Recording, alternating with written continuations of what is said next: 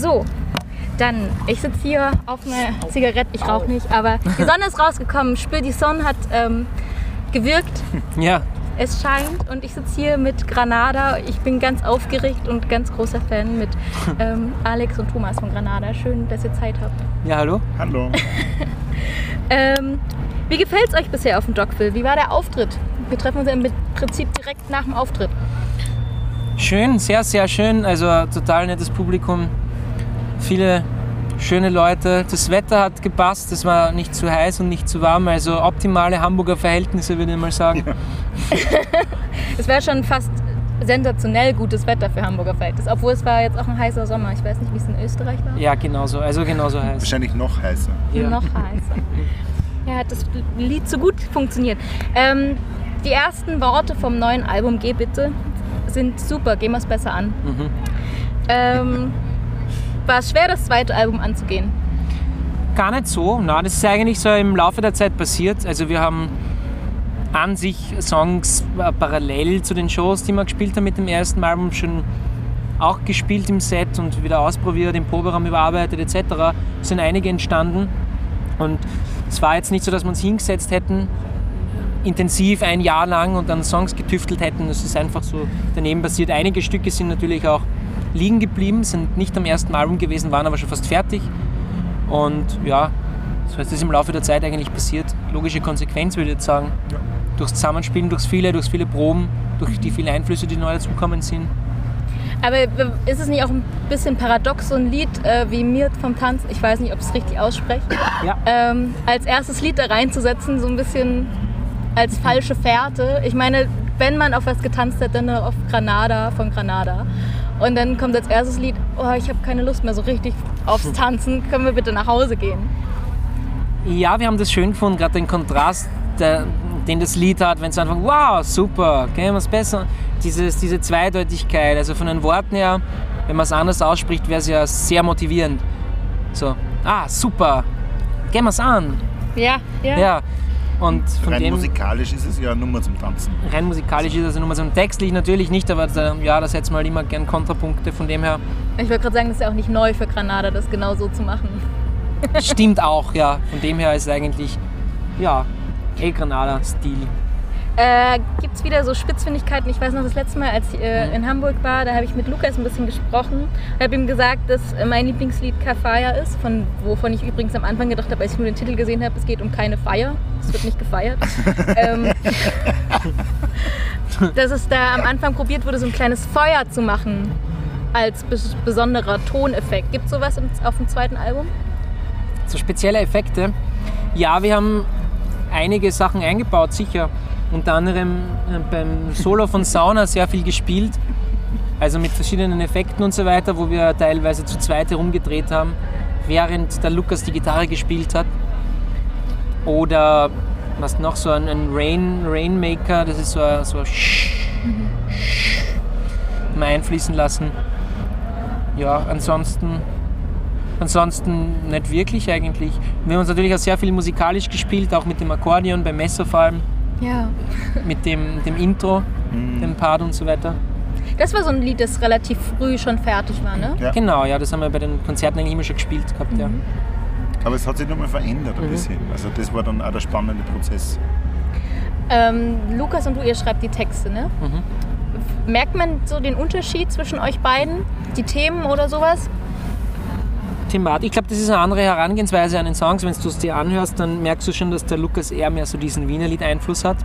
Was ist der Wiener Lied-Einfluss für. Für Lukas ist das sehr, sehr, sehr viel Strottern, Roland Neuwehr, das klassische Wienerlied an sich.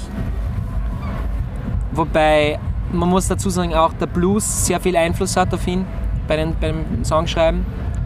Und bei mir kommt es eher mehr aus der, naja, sagt man da Indie-Schiene fast ein bisschen, aus den, aus den Nullerjahren einerseits und andererseits, ja, SDS ist das drinnen, würde ich sagen. schon. Sehr durchgemischt. Ja, aber man hört auf jeden Fall den unterschiedlichen Stil. Es ist so wie bei John Lennon und bei Paul McCartney hört man ja auch, wer die Nummern geschrieben hat. Nicht? Wenn man zwei Beatles-Songs hört von, von den zwei Interpreten, dann weiß man es ja sofort. Aber ähm, mein Gefühl nach gibt es auch so ein bisschen mehr, mehr Themenmix auf dem, auf dem neuen Album. Also es ist nochmal Mhm. variantenreicher. Einerseits ist es, finde ich, vom Sound her mehr zusammengewachsen, aber von den Themen wird sich noch ein bisschen mehr ausprobiert. Ja, Ähm, wie, wie kommt es? Weil so, also es ist alles andere als ein Konzeptalbum meiner Meinung nach. Wa- Warum mischt ihr das so? Manche Künstler sagen ja auch, wir wollen jetzt eine Soundlinie haben, damit man das immer wieder erkennt. Nein, ich glaube, unser Konzept ist eher mehr so dieses konzeptlose Arbeiten. ja, schon, also dieses reine Konzeptalbum zu schreiben, ich glaube, ich weiß nicht, das wird, man engt sich da selbst dann zu sehr ein. Das ist so meine Herangehensweise. Ich glaube, es muss schon ein bisschen offener bleiben. Dadurch kommen, glaube ich, viel mehr Ideen in den Raum und man hat viel mehr Spielraum, mit den Ideen zu arbeiten. Mit den unterschiedlichsten Soundideen, wie auch Textideen und so weiter. Darum ist es auch sehr mannigfaltig an, an Texten wieder und an Themen, auf jeden Fall, ja. Ähm, und da darf ich ehrlich sein. Ja, Am Anfang hatte ich tatsächlich Probleme mit Granada. Das ist bei ganz vielen Bands, die ich sehr liebe, so, dass es am Anfang schwer ist. Ich glaube, mein Problem mit euch war tatsächlich erstens, dass der Sound so anders war als das, was ich an deutschsprachiger Musik aus Deutschland kenne. Zweitens tatsächlich, dass es mir zu glücklich war vom Sound her und ich sehr schwer erst in die Texte reingekommen Ja. bin durch die österreichische Mundart und da viel nicht verstanden habe. Und ähm, es hat Eingewöhnungszeit gebraucht äh, und dann habe ich mich auch in diesen glücklichen Sound verliebt. So. Und dann kam aber der Vorbote von Geh bitte mit Stopp und ich dachte mir so, es wird ein ernstes Album. Oh mein Gott. Also nicht, dass ich das schlecht Ja, ja. finde, aber es war schon wieder so ein Bruch in dieser Gewöhnungsphase sozusagen. Ähm, wie wie kam es dazu, so ein doch schon relativ politisches Lied zu machen? Ist es überhaupt so politisch gemeint? Ja, in einer gewissen Weise schon. Es ist eine Bestandsaufnahme der derzeitigen sozialpolitischen Situation, würde ich sagen, weltweit, global betrachtet an sich. Es ist immer schwer, sich auf politische Themen zu stürzen. Ich glaube, wenn man dann zu konkret wird in einem gewissen Fall, dann ist man einerseits leicht angreifbar und andererseits aber auch, ja, ich weiß nicht, wird man vielleicht, wirkt es zu platt fast. Man, man hat die Weisheit nicht mit dem Löffel gefressen. Das ist mein, mein Zugang zum Ganzen und ich glaube, offen, das Ganze offener zu gestalten, ist wichtig und richtig, auch aus künstlerischer Sicht quasi, so ein, ein Bild zu, zu machen aus der beobachtenden Sicht heraus. Weißt du, was ich meine? So dieses, dieses, diese Arbeit als Chronist fast ein bisschen. Ja? Versuchen zu beschreiben, objektiv zu bleiben, was passiert. Und von dem her ist es natürlich politisch, ja? aber andererseits offen politisch. Ja. Ja, und andererseits lädt es ja die Leute trotzdem zum Tanzen ein. Also das, was ich gerade erlebt habe bei Stadt, das... Also mir ging es schon eher schl schlecht in dem Sinne beim Hören des Liedes, weil ich irgendwie schon den ernsten Hintergrund sehr, sehr stark Ja, aber das ist ja auch hab, das Schöne, das ist Auseinandersetzen damit und dieses Draufkommen lassen, die Leute tanzen, dabei ist es eigentlich jetzt nicht an sich keine Tanznummer vom Text her. Aber das ist ja das Schöne mit der Musik, was man da machen kann, mit diesen Kontrasten, oder? Messer ist ja keine Tanznummer. Ja. Aber ich glaube, ja, das, ich habe echt ein bisschen dafür gebraucht, um das, das zu entdecken. Zum Beispiel auch bei okay. Da, ich habe Ja. das, glaube ich, echt erst gecheckt, als du es erklärt hast, mal in einem Interview oder auf, auf einem Konzert, Ja. dass es halt so eine Redewendung ist, die ich nicht kannte. Ähm, und da, da zu spielen, dass da auch noch ein ernster Hintergrund ist, das ist, ja, das wird da auch noch bei vielen anderen Liedern gespielt. Ich finde auch Oberflächlichkeiten und der Umgang mit Oberflächlichkeiten ist ja auch ein Thema auf dem Ja. Album, auf Marie und in, in Prada. Ähm, ja, wie sind die Themen da drauf gekommen? Marie hatten wir auch schon im Set eigentlich bei der letzten Tour. Muss man sagen, die Nummer ist auch so entstanden. Ein bisschen Anleihen hat es natürlich von Bob Dylan, wenn man es genauer anhört. Ich habe zu der Zeit viel Bob Dylan gehört. Und ja, ich weiß nicht, also wie die, wie du vorher schon gesagt hast, die Themen sind sehr vielfältig, ja. Und die kommen einem einfach so. Das sind dann so Momente, wo du dann Songs schreibst oder nicht einmal Songs schreibst, sondern wo du einfach was niederschreibst und du denkst, ja, das macht Sinn, eigentlich möchte ich einen Song darüber schreiben oder das passiert einfach. Und das ist mir natürlich passt das ganz gut. Also wir sind alles nachdenkliche Menschen an sich. Wir sind keine, wie sagt man da so, Unterhaltungsband per se, nicht, die rausgeht und das Oktoberfest unterhält. Na. Aber musikalisch setzen wir schon auf, auf, auf Dur-Akkorde, ja. Aber das ist dann schon das Einzige eigentlich, oder? Ja, aber ich- also ich, ich sehe es echt so, dass es im Leben ja auch so ist, die Themen kommen irgendwie daher und ohne, ohne, also ohne dass man sie aussucht, mit was man sich gerade beschäftigen möchte. Oder es passiert was und dann beschäftigt es einen, sei das jetzt eben irgendwas Politisches oder die Umwelt oder Ja, oder auch die Gesellschaft die oder, Liebe generell oder, oder- oder die Mode und so weiter. Ja, Dieses das It-Girl-Dasein, so- wie es bei Prada vorkommt. Ich habe mir überlegt, es ist doch lustig, das zu schreiben. Es ist quasi ein It-Girl aus Gnas. Und Gnas, musst du dir vorstellen, ist ein kleiner Ort mit wie viel Einwohner? 5000 Einwohner. Wie kannst du jetzt so einen 5000 Einwohner Ort, im 5000 Einwohner Ort leben und da ein It-Girl sein, quasi mit Prada-Handtasche? Also äh, das Bild hat mich eigentlich sehr interessiert und fasziniert. Und darüber habe ich einen Song geschrieben. Äh, ja, ich, ich glaube, es ist manchmal halt tatsächlich schwer. Ich habe gerade auch erzählt, ich habe gerade eine neue Freundin kennengelernt Ja. bei euch auf dem Konzert, weil sie auch alleine da stand. Und dann haben wir sehr schnell viele Gemeinsamkeiten gefunden. Vor allen Dingen, dass wir eure Musik mögen. Ähm, und dass wir auch einfach als Deutsche Schwierigkeiten haben, die Texte zu verstehen, nur aufgrund Ja. des Dialekts. Merkt ihr auch, dass das Publikum da untersch also unterschiedlich reagiert, dass in Österreich? Bei Wienwort auf die auch nochmal ein bisschen zum Beispiel mehr mitgefühlt, na gut, das ist vielleicht auch gerade ein schlechtes Beispiel, aber bei okay, bei Torben im Glas, wenn es wirklich so eine Redewendung ist, ich muss mir das erstmal bei Verworten, das ist ja da sind am Ende ganz viele Worte, die ich nicht verstehe und trotzdem finde ich es schön. Aber es ist einfach ein anderer Zugang, als wenn ich auch Interviews mit euch gehört habe. Da sagt ihr auch immer, wie wichtig der Text ist. Ja. Und da fehlt ja einfach auch eine Ebene, wenn man es nicht sofort weiß oder nicht gleich alle Redewendungen parat hat. Ja, aber das ist vielleicht auch das Spannende. Das ist vielleicht auch sehr spannend. Also man muss sich damit auseinandersetzen. Ja, und man wird immer wieder was entdecken können, oder? Wenn man, wenn man nicht sofort alles irgendwie versteht, dann, dann kann man ja beim zweiten und dritten und zehnten Hören Mhm. vielleicht wieder was hören, was man vorher noch nicht erkannt Ja. hat. Ja. Und Unterschiede mh, schwierig, schwierig einzuschätzen, meiner Meinung nach irgendwie. Also natürlich, wir, wir wissen, wir wissen rein theoretisch, umso nördlicher wir in Deutschland kommen, äh, um, desto weniger wird auch äh, verstanden vom Dialekt. Ähm, und trotzdem sind die Leute irgendwie an, an sich gleich dabei, also gleich präsent jetzt. Genauso in Hamburg eben wie auch in Wien. Aber ich finde, das, klingt, äh, das liegt halt vor allen Dingen auch im Sound. Und den habt ihr jetzt, finde ich, auch nochmal verfeinert, dass der flächiger klingt. Ja. So, Es, es heißt ja. Entschuldigung, ein Gedanke noch, es heißt ja auch Ja. nicht, dass jeder Österreicher nur weil er den Text versteht, dass er sich mit dem Text auseinandersetzt. Richtig, ja. Also das ist ja die andere Seite. Ja, ich, ich habe auch so ein paar Momente jetzt noch gehabt. Ich habe das Album ja auch hoch, hoch und runter gehört, auch das andere davor. Ähm, als ihr jetzt darüber gesprochen habt, auch, äh, oder als ich mir Interviews angeschaut habe, und es ging zum Beispiel um Mallorca. Und ich habe auch schon mal eine andere Rezension gemacht und habe dazu gesagt, es ist ein, ist ein Sommeralbum. Ist ja auch ein Sommeralbum, ist im Sommer rausgekommen, ist aber eher so ein Sommertrennungsalbum. ja. Und äh, Mallorca fand ich vorher so nett. Und dann ha, habe ich ein Interview gesehen, ich glaube Lukas oder du hattest gesagt, dass man ja sofort Ballermann und sowas im Kopf hat. Das hatte ich gar nicht, als ich Mallorca gehört habe. Das erste Mal, aber als ich jetzt nochmal reingehört habe, dachte ich, oh Gott, du bist das traurigste Album, äh, das traurigste Lied auf dem Album. Das geht nicht um so eine Urlaubsliebe, wie man es so Ja. schön erzählt, sondern es geht um eine Urlaubstrennung. Mhm. Das hat mich sehr traurig gemacht. Und ich höre es jetzt aber sehr, sehr viel und sehr, sehr oft.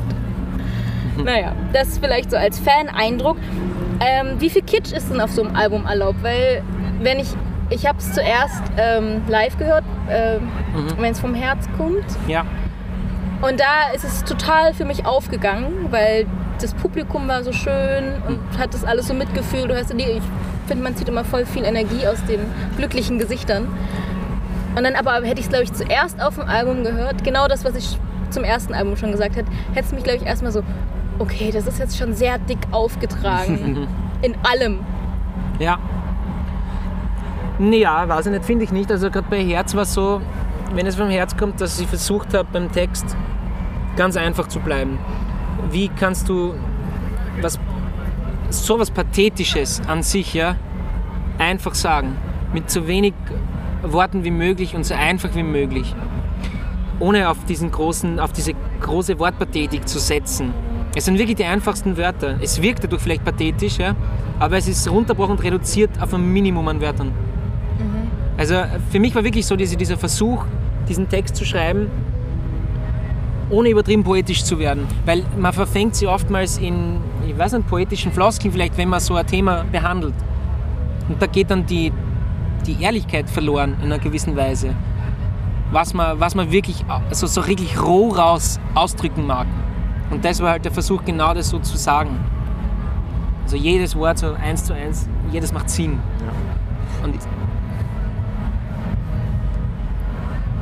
ja, recht einfach und auch mit diesem Aufbau dann und wenn es dann so hoch geht, quasi noch einmal im zweiten Refrain, im dritten Refrain sich steigert, bis zu dem uh, was eigentlich sehr melancholisch ist, aber über die Tour äh, hört sich, halt, sich halt, hört sich schön an, aber es ist trotzdem so was Gebrochenes. Und, und Ich, ich, ich verstehe, was du meinst, weil es wahrscheinlich rein musikalisch äh, das Kitschigste am Album ist. Oder nicht kitschig, sondern das ja, romantischste oder das eingehendste. Ich weiß es nicht, es ist schwer, schwer zu sagen.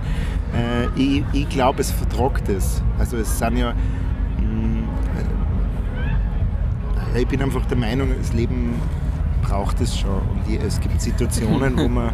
Und vor allem, es geht ja auch, es geht ja auch um das, äh, im Endeffekt geht es ja auch um, um, das, um, um eine Trennung oder um, um das, okay, wenn es nicht funktioniert, dann funktioniert es nicht. Und dadurch ergibt es ja wieder Sinn, weil, äh, ja, gerade wenn man so romantisch denkt und so, oh, wir bleiben für immer zusammen und es ist alles perfekt, ähm, kann man sagen, okay, da, das ist das Musikalische, aber der Text erklärt es dann, was eigentlich passiert, obwohl alles so super romantisch ist. Wir alle kennen wahrscheinlich irgendwelche Pärchen, wo man glaubt, die bleiben ein Leben lang zusammen und auf einmal passiert irgendwas äh, und halt doch nicht.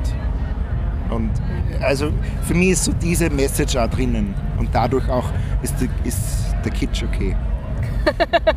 Ja, wie gesagt, also dadurch, dass ich es live zuerst gehört habe, kam die Ehrlichkeit meiner Meinung nach richtig gut rüber, Mhm. weil man das dann so mit, dem, mit den Menschen auf der Bühne auch spürt, dass sie das. ja, Aber so ist es halt, weiß nicht, vielleicht auch so eine Schwäche vom Album, dass es so, einen- so einen künstlichen Klang hat oder so nicht, nicht sofort bei dir ist, ja. wie, wie die Menschen. Aber wie, wie steht ihr denn überhaupt zu diesem, zu diesem Konzept Album noch? Weil, wie gesagt, ich habe das halt voll gehört, also meiner Meinung nach, das mir, mir vom Tanzen, dass es absichtlich da vorne ist und das ist auch ja. so paradox, aber so gut und es hat mir einfach gut gefallen. Keine Floskeln. Ähm, guckt ihr das schon noch oder sagt ihr auch, ja, die Singles sind halt wichtig? Ihr haut jedes Mal nicht ein Video raus, sondern gleich drei gefühlt, wenn Ja. ihr ein Video macht. Irgendwie da auch so eine Entwicklung innerhalb des Musikmarkts mitzumachen als Band? Ja, also wenn wir jede Entwicklung mitmachen würden, dann würden wir auf Album verzichten an sich, nicht? weil Album, also uns ist schon wichtig, ein Album zu machen und dann Songs zu schreiben, die miteinander einen Sinn ergeben und äh, in einer gewissen Weise einen roten Faden haben, wo sich ein roter Faden durch ein Album zieht. Und äh, wie du sagst dann, also natürlich ist dann auch ganz wichtig, welche Songs wo stehen, wie ist die Dramaturgie eines Albums. Es ist den meisten Leuten natürlich in der heutigen Zeit egal, weil die laden sie ihre Lieblingslieder runter, fertig, ja. Aber wir kommen ja noch aus einer Zeit eigentlich, wir haben noch Alben gehört, das ist ja heutzutage eigentlich nicht mehr so, so gang und gäbe, glaube ich, bei den meisten Leuten, dass wirklich Alben durchgehört werden. Und Künstler machen sie, also wenn ich Platten höre, machen sie die Künstler immer einen Kopf drüber, wie die Zusammenstellung des Albums ist und das war uns auch sehr wichtig. Weil sonst würden wir einfach nur Tracks releasen quasi, nicht? So auf à la Cloud Rap. Ja. Cloud Mu- Music oder so, nicht aufs neuen Track, Track, Track und irgendjemand, irgendein Track wird schon super sein. An, andererseits, es ist, wenn man ein Album macht, schließt es ja nicht aus oder inkludiert es ja, dass man dann Tracks releasen kann.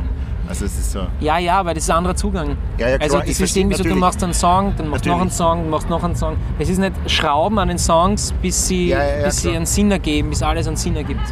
Es ist halt so diese, diese handwerkliche Methode, noch länger dran zu bleiben und das Ganze fertig zu machen, kompakt. Aber ich finde, das hört man dann auch oft, also es zieht sich ja dann auch weiter. Einerseits, dass ihr solche Mechanismen beibehaltet, auch live. Das merkt man ja auch an der Setlist, dass die durch Mhm. dramaturgisch gebaut ist. Sage ich jetzt für alle Leute, geht auf ein Granada-Konzert, dann wisst ihr das. Ähm, aber andererseits eben sich nicht solchen Mechanismen zu stellen und dann drei Videos auf einmal zu machen mit der Granada Coverband. und dem wunderbaren Onkel, Lou, der Ja. als Pfarrer eine sehr Ja. gute äh, Rolle gespielt hat. meiner Meinung nach. Ja, okay. Ähm, was habe ich denn hier noch auf meiner Liste? Ach ja, wie, wie war das denn für, für, für dich auch? Es, mein, es wird immer erzählt, Granada hat angefangen als Auftragsarbeit, dann haben sich Musiker zusammengefunden, dann war es irgendwie eine Band, die noch mehr Ideen zusammen hatte und jetzt ist es ja tatsächlich die Band auf dem zweiten Album, die ähm, auch nochmal vielleicht anders miteinander gearbeitet hat. Wie, wie war das jetzt im zweiten Album am Sound zusammenzuarbeiten für dich? Ja, ich habe das Gefühl, wir sind sehr zusammengewachsen in den letzten drei Jahren. Oder halt bis zur Albumproduktion waren es so zweieinhalb Jahre. Und äh, vor allem, es hat jeder irgendwie so seine Rolle gefunden, sowohl musikalisch als auch ähm, in unserer illustren Runde. Ähm, und wir lieben und akzeptieren uns so, wie wir sind, ähm, in allen Bereichen. Ja, am Anfang war es vielleicht schon, also gerade äh, als Akkordeonist ist es nicht der klassische Weg, in einer Indie-Band zu spielen. Ähm, und ich komme ursprünglich aus der Klassik und äh, ich bin dann so ins kalte Wasser gesprungen. Und äh, für mich war sowieso alles neu mit, keine Ahnung, auf einmal waren große Bühnen, Backstage-Bereiche, bla bla bla. Ähm, Jetzt langweilst dich. und jetzt ist es natürlich auch normal worden, weil es zum alles, was zum Alltag wird, ist halt dann irgendwie auch, äh, ja, das nimmt man für normal. Aber es ist ja auch schön, dass es dann, man lernt ja dazu und das ist ja. Aber ich kann ja auch sagen, ich hätte nie gedacht, dass ich jemals Akkordeon feiern werde. Akkordeon war immer Grundschule, Musikschule. Ja.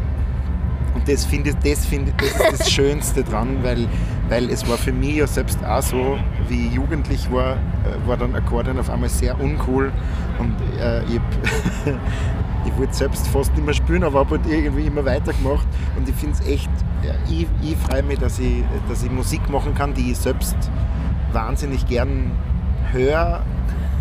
ähm, also einfach dieses, diese Art von Musik. Also ich, ja, und, und dass ich das Akkordeon da ein bisschen, ähm, ich, mir fällt kein Wort ein. Ja, Aber ich finde, ohne Akkordeon wird auch kann. was fehlen. Ja, Also ich, ich mag das auch. Ja. Und ich mag auch die Lieder, wo das Akkordeon doll rauskommt. Wie ein Wort auf die Messer. ja. Oh Gott, Kaffee.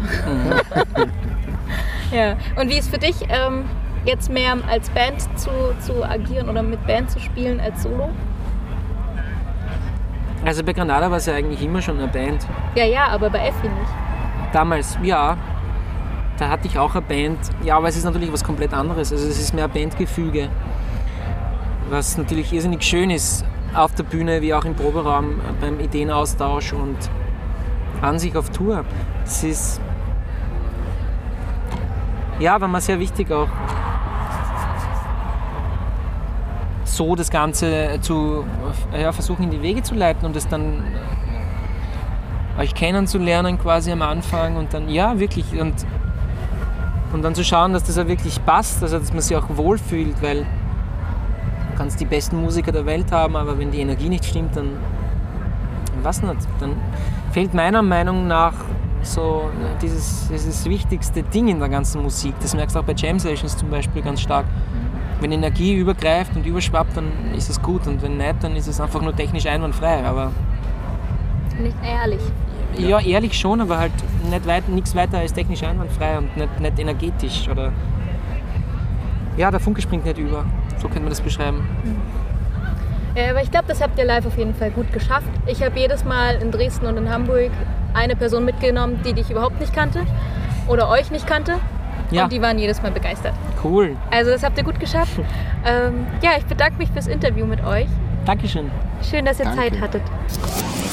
Hey, we're Deep Valley. Hello, people of the world. Um, this is Neil Hannon from the Divine Comedy. I'm Fabien from Joe Bones. Hi, this is Allie and Megan from Joseph, Hi out there, this is Antonio Graham and you're listening to All You Can Eat. and Alex Berlin. And you're listening to All You Can Eat. Yum, yum.